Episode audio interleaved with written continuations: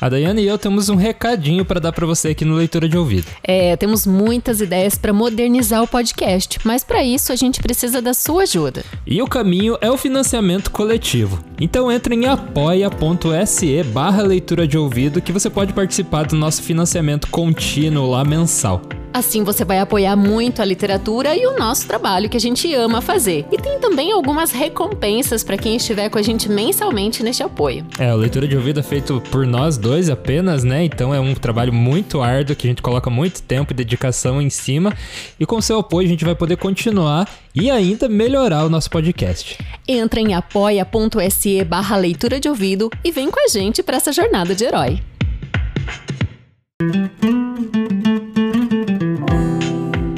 Bem-vindo ao Leitura de Ouvido, o podcast que transforma linhas em ondas sonoras. Eu sou o Lucas. Eu sou a Dayana. E o poema de hoje é A Canção do Exílio. O poema de hoje é a canção.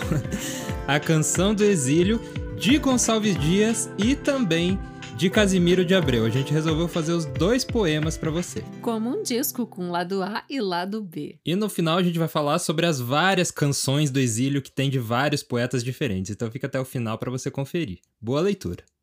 Canção do Exílio, de Gonçalves Dias.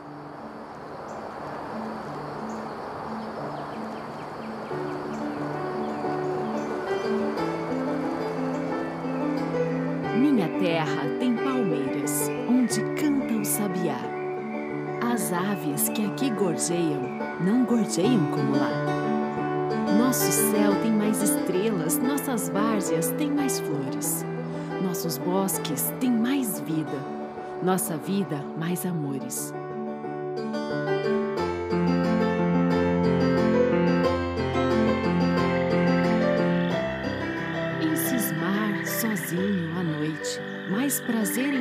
Eu lá. Minha terra tem palmeiras, onde canta o sabiá. Minha terra tem primores, que tais não encontro eu cá. Em cismar sozinho à noite, mais prazer encontro eu lá. Minha terra tem palmeiras onde canta o sabiá. Não permita, Deus, que eu morra sem que eu volte para lá, sem que desfrute os primores que não encontro por cá, sem que ainda aviste as palmeiras onde canta o sabiá.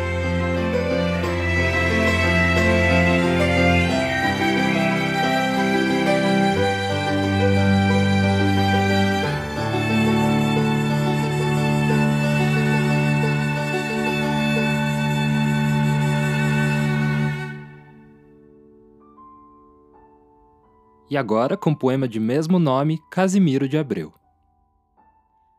Canção do Exílio, de Casimiro de Abreu.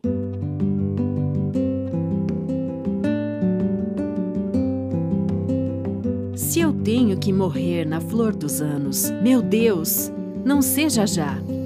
Eu quero ouvir na laranjeira à tarde cantar o sabiá. Meu Deus, eu sinto e tu bem vês que eu morro respirando este ar. Faz que eu viva, Senhor. Dá-me de novo os gozos do meu lar. O país estrangeiro mais belezas do que a pátria não tem. E este mundo não vale um só dos beijos tão doces de uma mãe. Dá-me os sítios gentis onde eu brincava, lá na quadra infantil. Dá que eu veja uma vez o céu da pátria, o céu do meu Brasil. Se eu tenho de morrer na flor dos anos, meu Deus, não seja já. Eu quero ouvir na laranjeira, à tarde, cantar o sabiá.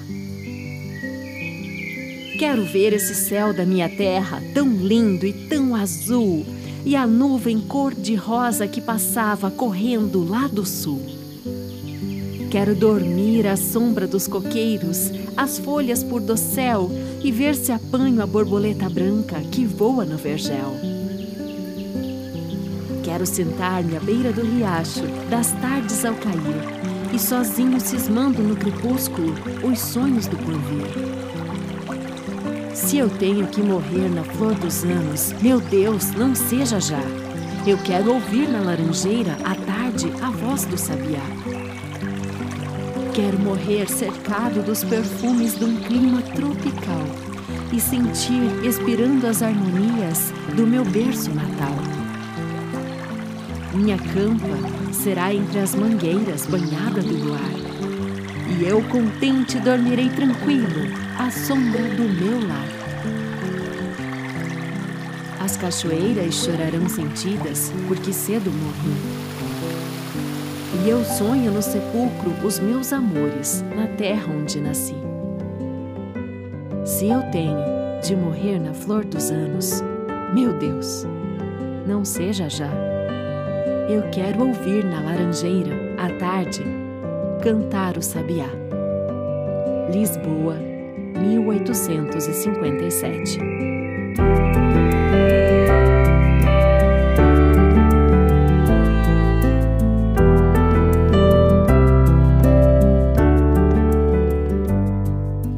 Essa foi a canção do exílio de Gonçalves Dias e depois de Casimiro de Abreu. Acho que é interessante a gente falar primeiro sobre a do Casimiro, que a gente acabou de ouvir, né? E depois a gente volta para do Castro Alves, mas tem eu tô confundindo Castro Alves com Gonçalves Dias. Poe... O poema é do Gonçalves. Ele fez isso umas três o vezes. O poema é já. do Gonçalves Dias, o primeiro, não é do Castro Alves. Ai, ai. Eu fico sempre emocionada quando eu vejo um texto 1857, 1800 e alguma coisa. Nossa, a gente percebe que o tempo passa, né? Sim, 1800 parece que foi esses dias, né? Eu até lembro. Não, eu, eu acredito que uma das motivações do Casimiro de Abreu ao escrever é: se eu tiver que morrer na flor dos anos, meu Deus, que não seja já, porque ele percebeu o tempo passando. É, isso é bem interessante que pesquisando, né? Você fez bastante pesquisa sobre o autor que ele morreu super cedo, 21 anos, né? É isso? 21 anos, na florzíssima da idade, estava desabrochando pra vida. É, então dá para imaginar que ele escreveu, né, esse, esse poema com esse sentimento mesmo. Por quê, né? Então, é, o Casimiro de Abreu, ele tem essa questão do pressentimento da morte nessa poesia, né? Algo que eu sinto, assim. Ele foi para Portugal com o pai em 1853, estava ali já há quatro anos quando ele escreveu essa canção do exílio, que tem o mesmo nome da de Gonçalves Dias, né, que saiu em 1843, né? Então ali cerca de, fazendo a conta, 14 anos antes.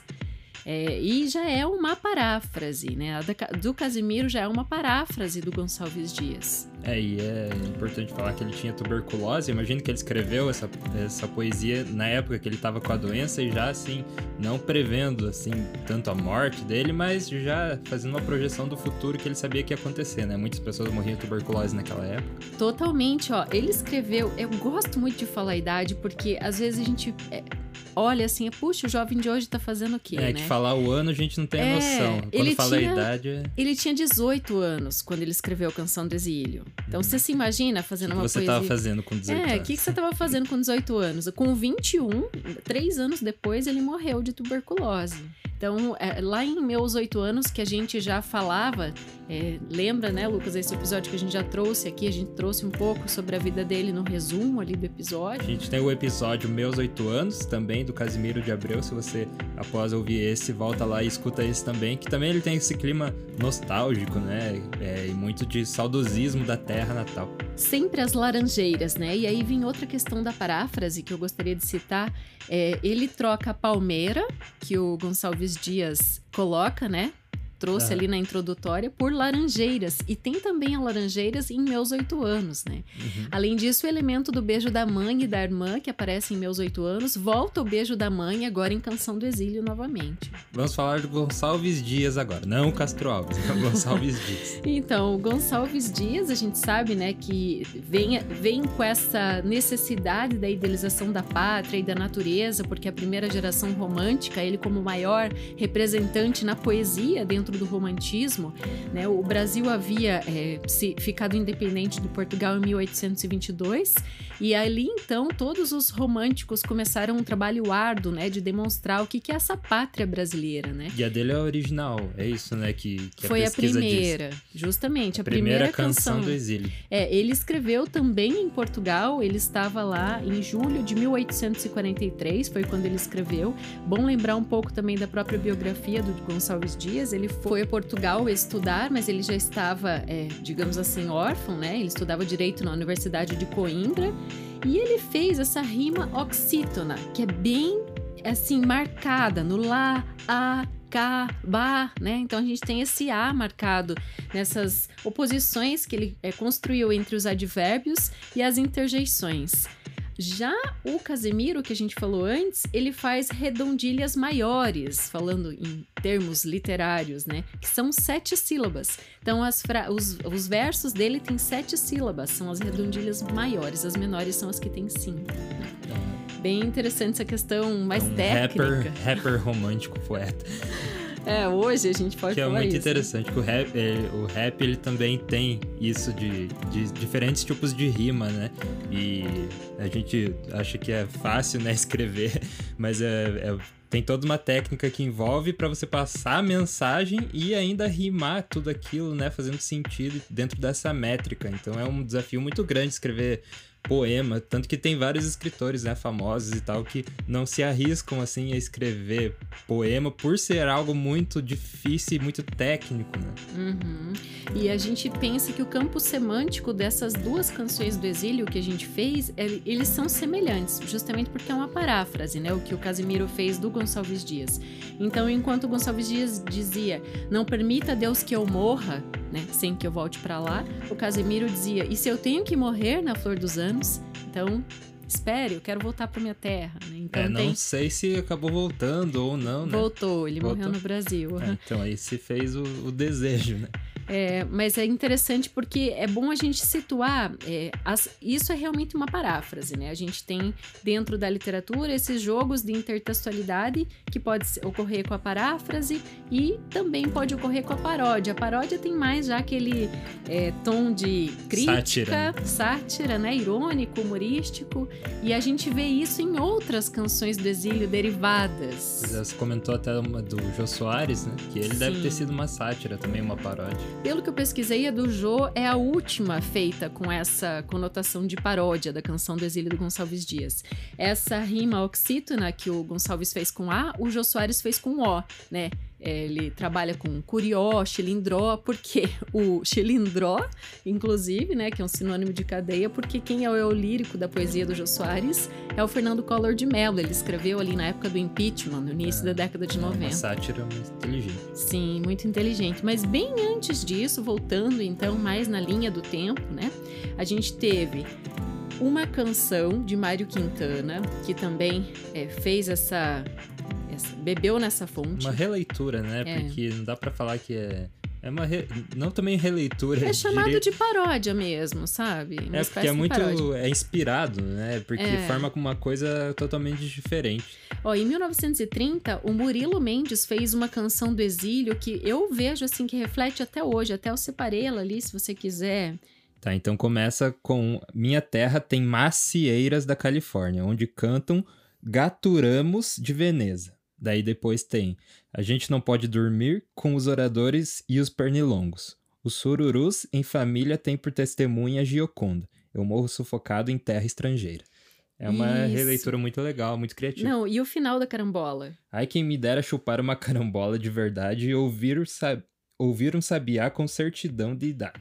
Então, ele tá falando que em terra brasileira ele tá se sentindo um estrangeiro.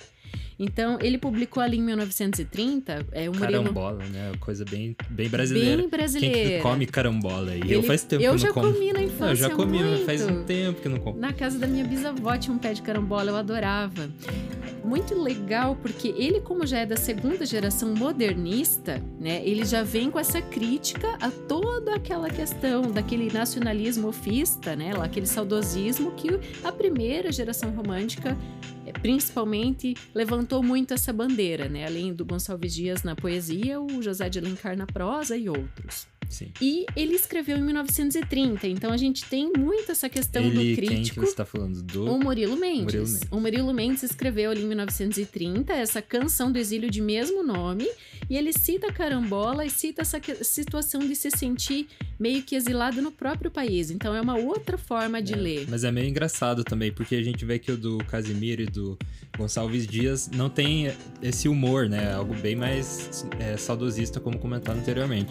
E essa dele é, é pega para um lado um pouco mais humorístico, né? É, daí tem o canto de Regresso à Pátria, do Oswald de Andrade, lembrar que ele foi o precursor do antropofagismo, né? Se não me engano, é na dele que ele comenta, é, ele fala da Rua 15, tipo, deixa eu voltar para a Rua 15.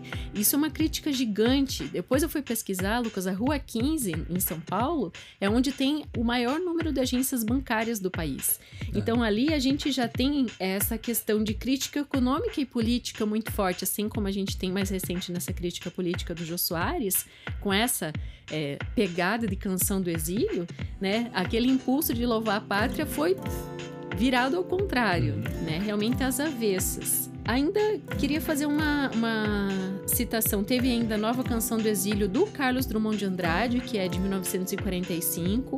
Ele já traz assim um sabiá na palmeira, longe. Ele trabalha com palavras semelhantes, mas o sentido também é bem diferente. E uma curiosidade do poema do Gonçalves Dias, da canção do exílio dele, é que tem duas frases que puxam do hino nacional, né? Nossos bosques têm mais vida e nossa vida mais amores. Isso mesmo, isso, é, isso que foi escrito depois, né? Ou seja, o hino nacional é de 1822, ali do ano do, da independência de Brasil de Portugal, e a canção do exílio é de 43. É. é, eu acho que a gente tem que fazer uma leitura mais ampla, assim. Quando ele fala em palmeira, a gente tem que entender como uma metonímia de toda a flora brasileira. Ele está falando dessa vastidão de árvores, de verde, de plantas. Ele colocou tudo numa palavra só. Isso, e o mesmo ele faz com a fauna, na palavra sabiá. Então, o sabiá que brilhantemente, agora eu quero falar da arte de capa de hoje, Nossa. brilhantemente foi o ícone da arte de capa que você escolheu, é a metonímia da fauna. É, o sabiá, a gente costuma ouvir ele muito cantar, né? Principalmente no interior, assim. É, geralmente a gente não vê ele, né? E até nem, é, nem tinha lembrança do, na memória de como ele se parecia. O canto é muito familiar, que você ouviu até ali ao longo do, desse episódio o canto do Sabiá. Mas nunca tinha visto ele, que é, é meio laranja, assim, tem o peito alaranjado, né? Bem bonito. Eu acho que a nostalgia tem um poder muito grande ainda hoje, né? É, eu no começo falei isso, de 1800 e tanto, né? A gente está vivendo um momento nostálgico. Tudo que a gente vê, né, ela é uma reciclagem de outra coisa. Todos os filmes que a gente assiste, enfim, mas eu não vejo que também isso é de todo ruim, sabe? Porque a gente sempre viveu essas reciclagens, assim, no mundo da arte, da literatura. Na verdade, esse é o princípio da química, né? Sempre foi. Nada se cria, tudo se transforma. É, e, eu, e esses poemas que a gente trouxe hoje são muitos pautados na nostalgia e no saudosismo, né? A gente vê por em tudo que é lugar. A nostalgia nos cerca hoje, todo mundo quer, quer viver o que já viveu antes, né? E, mas é legal quando o artista ele dá uma roupagem nova a, esse, a essa nostalgia. Ele não copia por copiar, né? Ele inventa algo baseado no que ele tá vivendo hoje, mas pegando ali emprestado, né? De outras coisas que ele gosta. Um grande exemplo é o último filme, né? Do Tarantino, é, Era Uma Vez em Hollywood, que pegou muitos desses elementos de Velho Oeste nostálgicos. Outro exemplo também que a gente. que pode ser que a maioria das pessoas não veja nostalgia, mas eu vi, que é o, a série do Mandalorian, da uhum. Disney Plus, que ah, também tem essa, esse clima nostálgico, não só de Star Wars, mas do Velho Oeste, Isso. bem forte. Assim, o começo da série tem muito muita pegada de Velho Oeste, dos filmes do Sérgio Leone, os filmes é, de Spaghetti Western, né? Então a gente tá pautado tudo sempre na nostalgia. E é legal, a gente citou várias canções do exílio diferentes e a gente percebeu que todas não são assim cópias, né? Ou só nostalgia por nostalgia. Elas transformaram em algo novo. Isso que acho que é o bacana. E esse transformar normalmente tem como elemento muito forte a coragem, porque muitas vezes é desafiador você colocar uma palavra assim que vai afrontar o sistema. E a gente teve isso em diversas paródias, né? E paráfrases da canção do exílio até hoje. Por isso que quisemos trazer essa, esse debate aqui, trazer sonorizado duas das mais em domínio público aí, das mais comentadas, mas sem deixar de, de falar realmente essa contemporaneidade, né? Esse tema vai ser explorado ainda pelos nossos filhos e netos. É, tem trocentas canções do exílio já cantadas e para serem cantadas ainda. E semana que vem é o nosso episódio comemorativo de um, um ano. ano. Nosso podcast fez um ano, vai fazer, né? Um ano.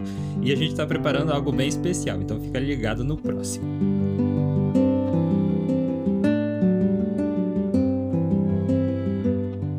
Chegamos ao fim deste leitura de ouvido. Se você gostou, siga-nos no Spotify para não perder os próximos episódios.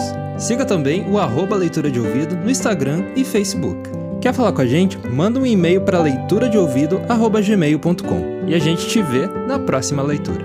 O Leitura de Ouvido é dirigido e narrado por Diana Pasquim. A edição, artes de capa e trilha sonora de abertura são feitas por mim, Lucas Piaseschi. Essa é uma produção da Roca Studios.